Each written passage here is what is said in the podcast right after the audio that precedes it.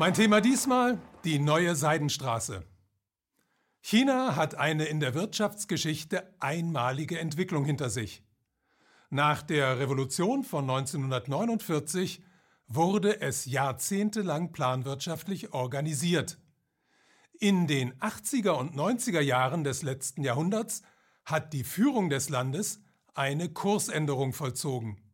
Sie hat schrittweise die Marktwirtschaft eingeführt, den Zentralismus der Planwirtschaft aber beibehalten und auf diese Weise einen Turbokapitalismus geschaffen, wie ihn die Welt zuvor nicht gesehen hat. Dieses rasante Wirtschaftswachstum hat allerdings auch ein großes Problem mit sich gebracht. Eine kontinuierlich zunehmende Überproduktion, die einen ständig wachsenden Nachschub an Rohstoffen und die Erschließung immer neuer Absatzmärkte erfordert. Um sich beides langfristig zu sichern, hat China 2013 das bisher größte Wirtschaftsprojekt in der gesamten Geschichte der Menschheit begonnen, den Bau der neuen Seidenstraße. Der Name geht auf die historischen Karawanenstraßen der frühen Seidenhändler zurück, deren Route vor vielen Jahrhunderten von Ostasien über Zentralasien bis in den Mittelmeerraum verlief. Das Projekt Neue Seidenstraße sieht vor, durch den Bau von Verkehrswegen, Kraftwerken, Staudämmen, Pipelines und digitalen Netzen eine Land- und Seeverbindung zwischen Asien und Europa herzustellen und so zusammen mit dem Nahen und Mittleren Osten einen riesigen interkontinentalen Wirtschaftsraum zu schaffen. Mehr als 60 Länder sollen in das Projekt einbezogen werden, das bis 2049, also zum 100. Jahrestag der chinesischen Revolution, fertiggestellt werden soll. Zur Finanzierung der neuen Seidenstraße hat China 2013 die Asian Infrastructure and Investment Bank AIIB und 2014 einen staatlichen Investmentfonds den Seidenstraßenfonds gegründet.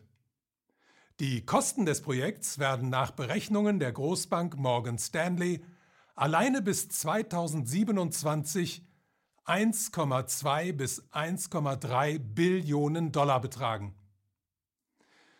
Welche Folgen hat der Bau der Seidenstraße für die betroffenen Länder, für deren Bürger und vor allem für den Rest der Welt? Beginnen wir mit den betroffenen Ländern. Da die Infrastrukturprojekte oft sehr teuer sind und die Staatshaushalte oft überfordern, müssen diese Länder in vielen Fällen chinesische Kredite in Anspruch nehmen. Auf diese Weise geraten sie häufig in eine finanzielle Abhängigkeit, die China nutzt, um sich wirtschaftliche, politische und geostrategische Vorteile zu sichern.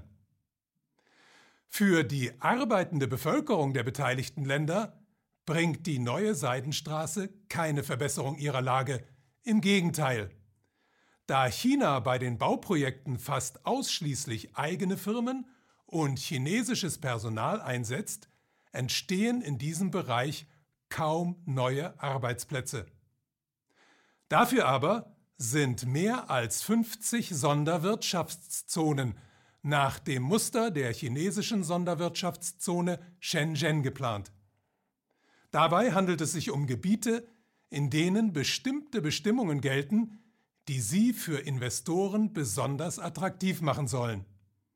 In Shenzhen heißt das, zu Niedriglöhnen zu arbeiten, auf Gewerkschaften zu verzichten und sich damit abzufinden, dass Proteste gegen zu harte Arbeitsbedingungen im Keim erstickt werden.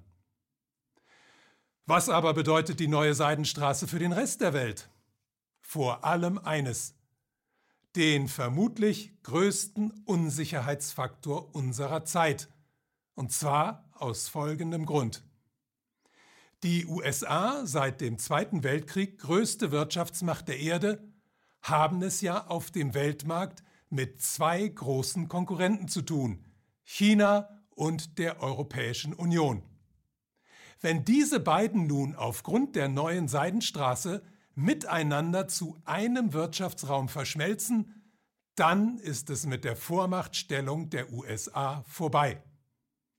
Das heißt, wenn die USA auch weiterhin die globale Nummer eins bleiben wollen, dann kann die politische Führung in Washington gar nicht anders, als alles zu unternehmen, um das Projekt zu torpedieren.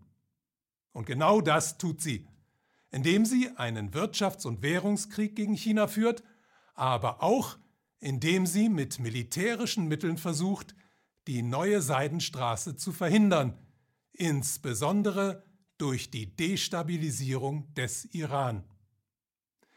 Der Iran nimmt nämlich eine besondere strategische Stellung ein.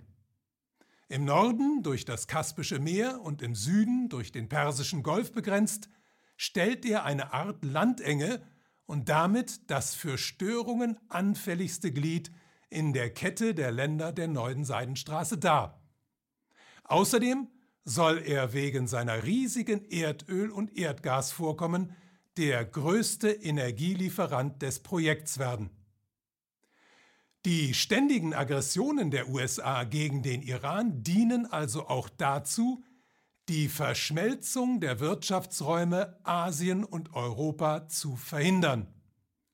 Da das für die USA die einzige Möglichkeit darstellt, ihre Vormachtstellung zu erhalten, China aber zur eigenen weiteren Entwicklung auf diesen Brückenschlag nicht verzichten kann, dürfte es sich bei der neuen Seidenstraße nicht nur um das größte, sondern auch um das gefährlichste und möglicherweise folgenreichste Wirtschaftsprojekt in der Geschichte der Menschheit handeln.